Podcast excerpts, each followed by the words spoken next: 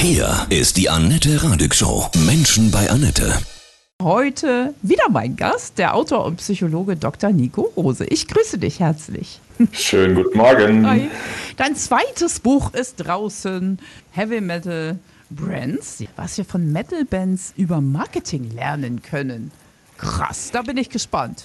Fangen wir mit dem Gedanken an, dass Metal-Bands, nicht alle, aber dann doch sehr viele, in der Lage sind, eine ganz außergewöhnlich hohe Kundenbindung zu erzeugen, um mal in dieser betriebswirtschaftlichen Sprache zu bleiben, weil es ja ein äh, hoch emotionales Produkt ist, aber auch eben eines, dem die meisten Menschen ja in der Regel ihr ganzes Leben lang treu bleiben. Ja. Also du fängst meistens in der Jugendzeit an mit dem Metal, aber dann packt es die meisten Menschen auch tatsächlich so, dass die im Grunde ihre Musik mit in die Bahre nehmen. Und ja, die, die Musiker muss man in der Regel auch dann tot von der Bühne holen. Mhm.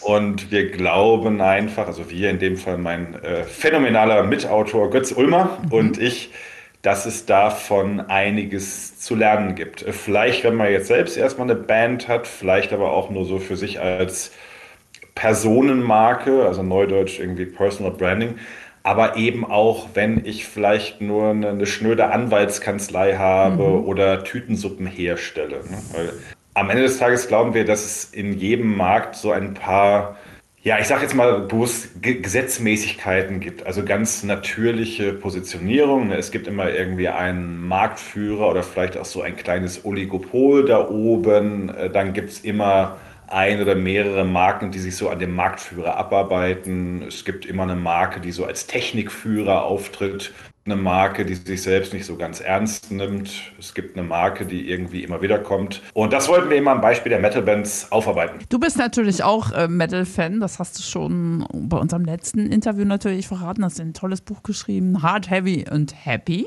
Yeah. Äh, ist es vielleicht auch ein Geheimnis, dass man sich in der Jugend festlegt und dann immer dabei bleibt? Ein guter Metal-Fan, ja, immer diese Musik sehr liebt.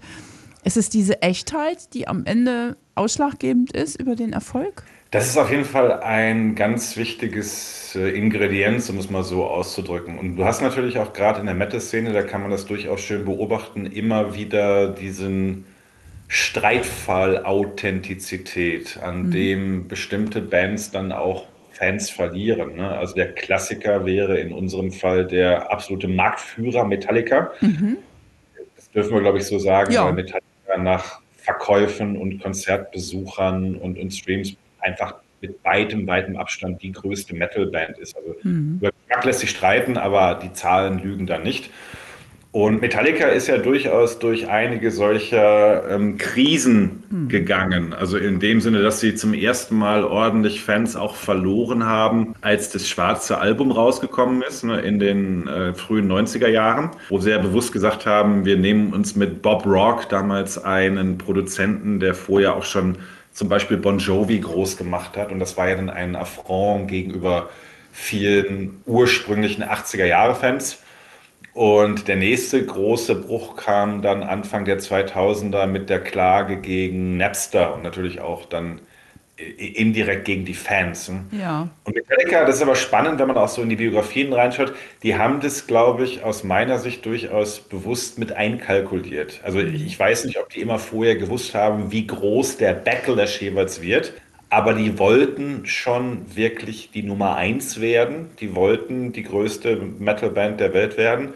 Und ich glaube, sie waren sich zumindest bis zu einem gewissen Teil dann auch bewusst, dass man dann eben sozusagen an, an einem Punkt Opfer bringen muss, also vielleicht auch alte Fans zurücklassen muss, um letztlich aber noch viel, viel größer und internationaler und populärer zu werden als Band. Mhm. Also sich quasi auch im, neu zu erfinden, ne? auch älter und das Leben verändert sich, die Welt verändert sich, aber dabei trotzdem authentisch zu bleiben. Äh, definitiv. Mhm. Und das haben Metallica natürlich danach ja. dann auch wieder gemacht. Da waren ja nicht immer nur Dinge dabei, die jetzt so wahnsinnig viel Anklang gefunden haben. Mhm. Ne? Da mhm. gab es dann mal das eine Album, wo dann auf einmal das, das Schlagzeug ganz fürchterlich klang, ne? St. Anger, vielleicht so ein bisschen als Gegenbewegung. Ne? Vielleicht mhm. wollten sie da beweisen, hey, äh, wir sind ja doch noch irgendwie eine coole Garagenband.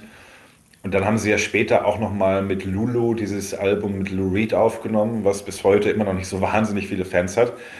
Aber das ist eben auch ein interessantes Merkmal von vielen Marktführern. Die können in einem gewissen Maß im Grunde wirklich erstmal machen, was sie mhm. wollen, weil sie so groß sind und äh, trotzdem noch dabei ähm, verdienen. Und das andere, was man bei Metallica auch super sehen kann, ich war tatsächlich jetzt äh, letzte Woche bei Metallica noch im, im Stadion in Hamburg. Ach, toll, bei diesem also, Hammerkonzert. Ja, Wahnsinn. Ja, zwei, ah, zwei Abende, war ja, großer ja. Spaß. Bei uns gab es Karten ja, mit, dafür zu gewinnen. Oh ja. Unfassbar, ja, toll. Ja, ich durfte sogar die, die Band treffen, also ah. zumindest drei von vier. Ah. Und die haben mir das neue Buch unterschrieben. Das war natürlich oh. ein großer Glücksmoment. Ritterschlag. Aber ja, was ich eigentlich sagen will, mhm. ist, Metallica nehmen es natürlich auch ein Stück weit von den Lebenden. Es gibt da hier noch ein Sonderpaket mhm. und da noch ein Sonderpaket und dann für die ganz zahlungskräftigen Fans gibt es daneben das Snake Pit, ne? ja, also genau. diesen kleinen abgegrenzten Bereich vor der Bühne. Oder diesmal war es ja eine, sozusagen ein runder Bereich mitten in der Bühne. Ja, die sehr, sehr treuen Fans sind eben auch bereit, dafür entsprechendes mhm. Geld auf den Tisch zu legen. Man könnte jetzt sagen, im Marketing-Sprech, ne, künstliche Verknappung. Ne? Dann, dann, hat man ein seltenes Gut, nämlich der Band ganz nah zu sein. Mhm. Aber wenn diese emotionale Bindung halt da ist, dann sind zumindest einige Fans auch gewillt, das zu bezahlen. Das kann man so aus einer urmetallischen, wir sind so ein bisschen dagegen, Sicht natürlich auch kritisieren, aber mhm. wir wollten ja bewusst wirklich ein, ein Marketingbuch schreiben und, und, was man davon lernen kann. Und insofern ja. haben wir natürlich auch solche Aspekte aufgenommen. Also findest du so Golden Circle Areas auch gut? generell? Ich war jetzt drin, von daher muss ja. ich es gut ja. finden. Wie gesagt, man, man kann sich so ein bisschen darüber streiten, ne, weil früher war es eben so, du musstest halt möglicherweise schon äh, einen Tag vorher ja. im Zelt vor der Bühne kampieren, um dann ganz vorne zu stehen. Man kann das aus so einer, ich sage jetzt mal, marxistischen Sicht vielleicht ein bisschen kritisieren, dass der Zugang da entsprechend vermarktet wird. Auf der anderen Seite muss man aber auch sehen, äh, die Künstler, gerade so wie Metallica, die haben natürlich einen riesigen Kostenapparat dahinter. Und wir sehen im Augenblick im Grunde eine Zeit, wo ganz, ganz viele Touren auch einfach mal ausfallen, mhm. weil die mhm. einfach nicht mehr kostendeckend arbeiten können. Ich habe vor ein paar Tagen eine Schlagzeile gesehen, mir fällt der Bandname gerade nicht ein, aber eine relativ bekannte amerikanische Metalcore-Band. Und die schrieben dann, wir machen jetzt demnächst hier im Sommer Tour durch Nordamerika, also noch nicht mal irgendwas mit Fliegen oder so. Und nur die Tourbusse auf dieser Tour kosten uns zwei Millionen Dollar extra wegen oh. der gestiegenen Energiepreise ja. und so weiter und so fort. Und das heißt, dass man jetzt erstmal grundsätzlich darüber nachdenkt, wie können wir uns dort auch am besten verkaufen, um als Künstler daran zu verdienen, aber natürlich auch um die mhm. ganzen Dienstleister zu bezahlen. Das finde ich erstmal äh, okay. Wer macht das aus deiner Sicht nicht so gut, das Metal-Marketing? was soll ich jetzt sagen? Alle, die, die man nicht kennt. Ne? Ja, ist recht. Es ist, ja. Ja also mhm. wir, wir, haben ja in dem Buch ganz bewusst zehn sehr, sehr bekannte Bands uns rausgesucht. Also das Kalkül dahinter war natürlich zu sagen, wir wollen zehn Marken haben, die du im Zweifel auch kennst, wenn du jetzt nicht jeden Tag ähm, Metal auf deinem mhm. Plattenspieler rotieren hast glaube, die einzige, die vielleicht so ein bisschen unbekannter ist, äh, sind Dream Theater. Das ist eine sehr bekannte mhm. Progressive Metal. Aber ansonsten sprechen wir halt über äh, Megadeth, die hat man schon mal gehört. Iron Maiden hat man mit Sicherheit ja. schon mal gehört. Motley Crue hat man mit Sicherheit schon mal gehört. Und natürlich ist die Tatsache, dass diese Bands zum Teil über 30, 40 Jahre lang am Start sind und heute immer noch die, die Massen anziehen, auch letztlich ein Beweis für gutes Marketing. Das liegt mhm. ja nicht alleine an der musikalischen Qualität. Ne? Es gibt wahrscheinlich ganz, ganz viele tolle Bands da draußen, die besseren, intelligenteren, tolleren Metal komponieren als, als Metallica. Nur haben wir noch nicht von ihnen gehört. Ne? Und deswegen, ich traue mich jetzt gar keine Band rauszunehmen, nee, die machen gut. das besonders schlecht, mhm. sondern die kennen wir wahrscheinlich einfach nicht. Ja. Und äh, Quod, Quod era demonstrandum, ne? hieß ja. das früher, glaube ich. Ist euer Buch wirklich auch für, ja, für jeden Geschäftsführer, für jeden Markeninhaber, Aufbau eines kleinen und großen Geschäfts wirklich von Nutzen? Also wir behaupten erstmal ja. In dem Augenblick, wo du etwas oder jemanden zu vermarkten hast, brauchst du ja neue Impulse. Mhm. Und Ähm, wir haben jetzt das Rad nicht neu erfunden. Nochmal, wir stützen uns da durchaus auch auf wissenschaftliche Erkenntnisse. Wir stützen uns auf typische ähm, Prinzipien der Positionierung. Aber wir glauben eben, dass durch die Brille der Metal-Bands viele Strukturen und Prinzipien nochmal besonders klar werden, weil im Metal ja auch immer alles so überlebensgroß gemacht werden muss. Ne? Und deswegen verstehen wir das jetzt auch nicht so sehr als How-to-Buch, also kopiere das eins zu eins, sondern lass dich von bestimmten Dingen inspirieren, lass dich anmuten und mit ein bisschen Glück und äh, harter Arbeit wirst du mit Sicherheit neue Ideen gewinnen für deine eigene Positionierung, dein eigenes Marketing. Wir schreiben ja nicht nur über die Metal-Bands als solche, sondern wir identifizieren im Grunde zehn Marketingprinzipien oder Prinzipien der Positionierung. Die werden so archetypisch jeweils an einer Metal-Band dargestellt, ne? also so wie sich ein Marktführer in der Regel anders verhält als jemand, der den Marktführer kaputt machen will. Mhm. Und äh, insbesondere mein Partner äh, Götz Ulmer, der ja sehr lange Kreativchef bei einer sehr großen Werbeagentur war, überträgt das dann nochmal anhand von Praxisbeispielen ins reale Leben. Also zum Beispiel Metallica und Megadeth Nummer 1 und der Underdog verhalten sich sehr, sehr häufig so wie Coca-Cola und Pepsi. Ah, das ja. heißt, mhm. es geht eben nicht nur um den Metal, sondern der Götz leistet eben auch ganz konkret die Übertragung in die, ja, in Anführungsstrichen richtige Welt. Mhm. Und von daher glauben wir, dass das Buch dezidiert nicht nur für Metal-Fans interessant ist, sondern für jeden, der eben etwas oder jemanden vielleicht auch vermarkten möchte. Der das ja auch gut macht, das ist jetzt nur gefühlter Eindruck, sind diese jungen, wilden Italiener, Möneskin, ja. Die sind ja auch aus dem Nichts emporgeschossen durch den ESC-Sieg, aber sind ja wahnsinnig beliebt, oder? Die fand ich damals richtig cool. Ich mhm. bin jetzt sonst auch nicht so der große ESC-Gucker, nee, aber als Metal- und, und Rocker hat es mich ja. natürlich tierisch gefreut, dass da eine ordentlich groovende, mhm. rockige Band mal den, den ersten Platz gewonnen hat. Ich glaube, und das schreiben wir sogar in dem Buch drüber, dass sie an einer Stelle auch noch mal richtig äh, Dusel hatten, auch wenn es natürlich erst ein bisschen brenzlig war. Mhm. Und zwar gab es ja da diesen Skandal, weil es bei der Sieger oder da ist ja dann immer die Punkteauszählung und so und dann schwenken die ja immer in so Nahaufnahmen auf die Boxen, wo die Künstler sitzen. Mhm. Und dann gab es ja damals diesen Fall, dass der, ich glaube, der Damiano, so heißt glaube ich der ja. Sänger, der hat sich ja so runtergebeugt und dann mhm. sah das für einen Augenblick so aus, als wäre er am Koksen. Ja, stimmt. Mhm. Und das hat ja einen, einen riesen Aufschrei gegeben und hat ja im Grunde die Berichterstattung um die Band nochmal um das zehn- oder hundertfache verstärkt. Und mhm. wir schreiben natürlich in dem Buch darüber, wie man eben auch so Skandale und Provokationen gezielt nutzen kann. Also früher, ne, so Beispiel Ozzy Osbourne. Ja. Der hat dann zwar vielleicht unabsichtlich der Fledermaus den Kopf abgebissen, aber seine Managerin und Frau Sharon ist natürlich sofort zu allen Presseoutlets gegangen und hat die Story getreten. Und hier haben wir jetzt sozusagen, glaube ich, einen unabsichtlichen Skandal, der noch nicht mal einer war, der aber trotzdem geholfen hat, die, die Aufmerksamkeit ja wochenlang auf der Band zu halten. Das hat mhm. ihnen bestimmt nicht geschadet. Nee, sicherlich. Davon ab haben die auch eine Monster-Aura, wie ich finde. Auch wenn man sie so Ach, die anguckt, sind mega. Ne? Ja, cool. eben.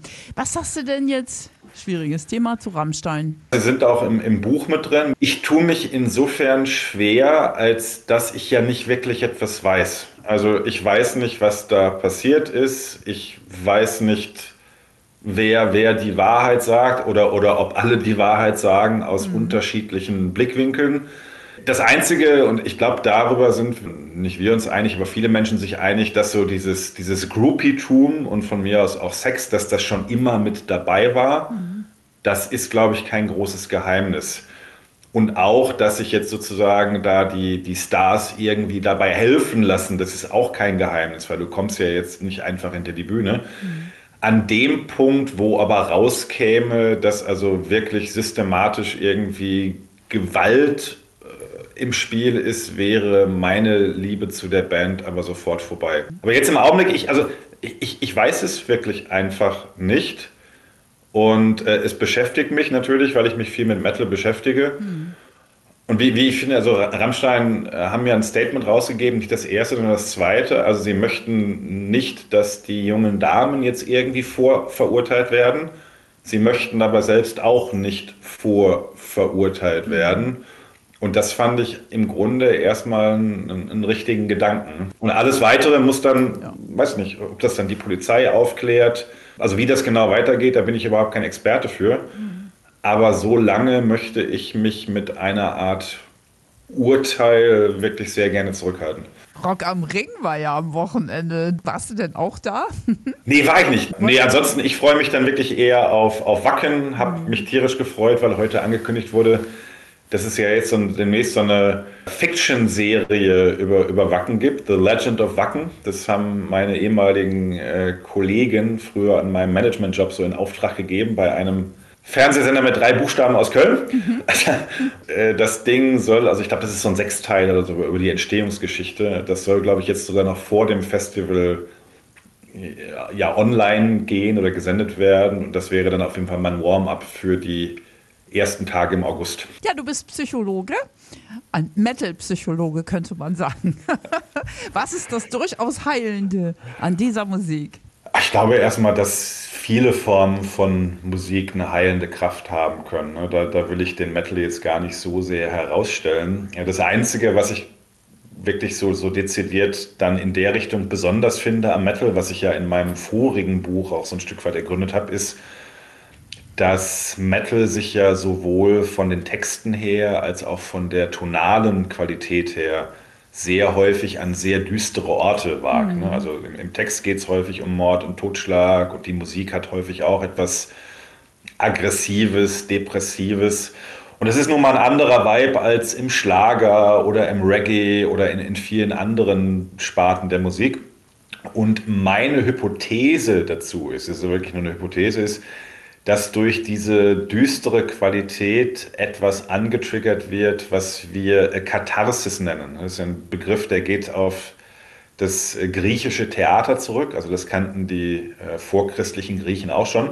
Und äh, im Grunde haben sie gesagt, also wenn es dir schlecht geht, wenn du mit der Welt im Unreinen bist oder mit dir selber, dann geh ins Theater und zwar bewusst nicht in eine Komödie, also lass dich nicht einfach aufheitern, das geht natürlich auch, sondern geh in eine Tragödie. Schau dir einen, ja, einen tragischen Stoff an. Und die Idee war sozusagen, dass du durch das teilnehmende Ausagieren am Schicksal der Darsteller auf der Bühne so ein Stück weit von deinen eigenen negativen Emotionen gereinigt wirst. Und mhm. dieser Katharsis-Begriff lässt sich tatsächlich auch im Grunde mit mit Reinigung übersetzen. Und meine Hypothese ist tatsächlich, dass Metal-Musik besonders gut geeignet ist, vielleicht ein bisschen besser als viele andere Musikstile, um diesen äh, kathartischen Effekt auszulösen. Oh, das hast du schön erklärt. Wir reinigen uns den ganzen Tag hier mit unserem Sound. So ist das. Ja, ich wünsche dir von Herzen und deinem Partner ja ganz, ganz viel Erfolg für dieses Hammerbuch. Eine tolle Idee, was wir von Metal-Bands über Marketing lernen können. Schönes Geschenk. Gibt ja viele Metaler auch, ne? Die tagsüber in Schlips und Anzug und dann ne, geht's los nach Feierabend, ne? Ja, das ist auch immer so ein schönes verbindendes Element. Ich war ja, jetzt bin ich mittlerweile selbstständig. Mhm. Davor war ich ein paar Jahre Professor, aber bis 40 war ich eben auch klassisch Manager in der Wirtschaft. Und wenn du dann so vielleicht unterm Ärmel vom Sakko oder so, wenn da vielleicht noch so ein Festivalbändchen ah. hervorblitzt. Ne? Oder du siehst irgendwie, manche Leute haben dann irgendwie einen Whisky-Tumbler als Manschettenknopf. Ne? Oder du erahnst vielleicht, da unterm Hals könnte gerade doch noch ein Tattoo anfangen oder so. Ja. Das hat so einen total äh, zusammenschweißenden Effekt. Mhm. Also du hast sofort einen, ja, so einen instantanen Vertrauensvorschuss gegenüber der Person aufgebaut. Mhm weil du im Grunde schon weißt, wir sind jetzt beide hier so ein bisschen die Outsider. Wir sind mhm. zwar vielleicht auch irgendwie Businessleute, aber äh, es gibt so diese Idee von der, von der Outsider-Togetherness. Also wir sind jetzt hier beide zusammen ein bisschen anders als die meisten anderen Leute, weil Metal schon immer noch, obwohl es natürlich auch irgendwie Butterfahrten nach Wacken gibt und dann kannst du dir da irgendwie die Leute angucken, aber es hat natürlich schon immer noch so ein bisschen was verruchtes, mhm. böses, äh, Unterschichtenmusik und so. Und das passt natürlich gerade so, wenn, wenn du jetzt schon ein bisschen weiter aufgestiegen bist, in diese Businesswelt nicht rein. Da gehst du halt in die Oper und mhm. musst, im, im Sommer gehst du halt dann in Tirol wandern von Edelhütte zu Edelhütte und machst dann eben deine, deine Weinproben. Und wenn du sagst, nee, ich gehe halt nach Wacken und verrenk mich da im Schlamm, da kriegst du schon manchmal noch so ein bisschen komische Blicke. Ne? Und das wissen halt die Metal-Fans und deswegen schweißt es dann gerade, wenn du in so einer fremden Umgebung bist, schweißt es total zusammen. Und dann erneuerst du den Bund sozusagen beim, beim nächsten Festival. Ich wünsche dir einen tollen Sommer. Ganz viel Spaß in Wacken. Ja, ist ja auch bald tolles Wetter. Yeah. Oder wünsche dir lieber Schlamm? Nee, das muss jetzt nicht. Also Muss die letzten nicht. Jahre waren tatsächlich eher so. Es ist, ist schon interessant, weil wir das mit dem Maske tragen lange geübt haben, das zur äh, Corona-Regel wurde, weil zumindest die letzten Festival im Mittel dann doch immer sehr trocken waren. Und dann verwandelt sich da der Acker ja schon mal so ein bisschen in so ein Mordor Light, um es mal so auszudrücken. Und dann haben halt ganz viele Leute freiwillig sich schon so Tücher von Mund gebunden und wir wussten schon, wie das ist. Von Herzen alles Gute dir, Dr. Nico Rose, heute bei mir. Dankeschön.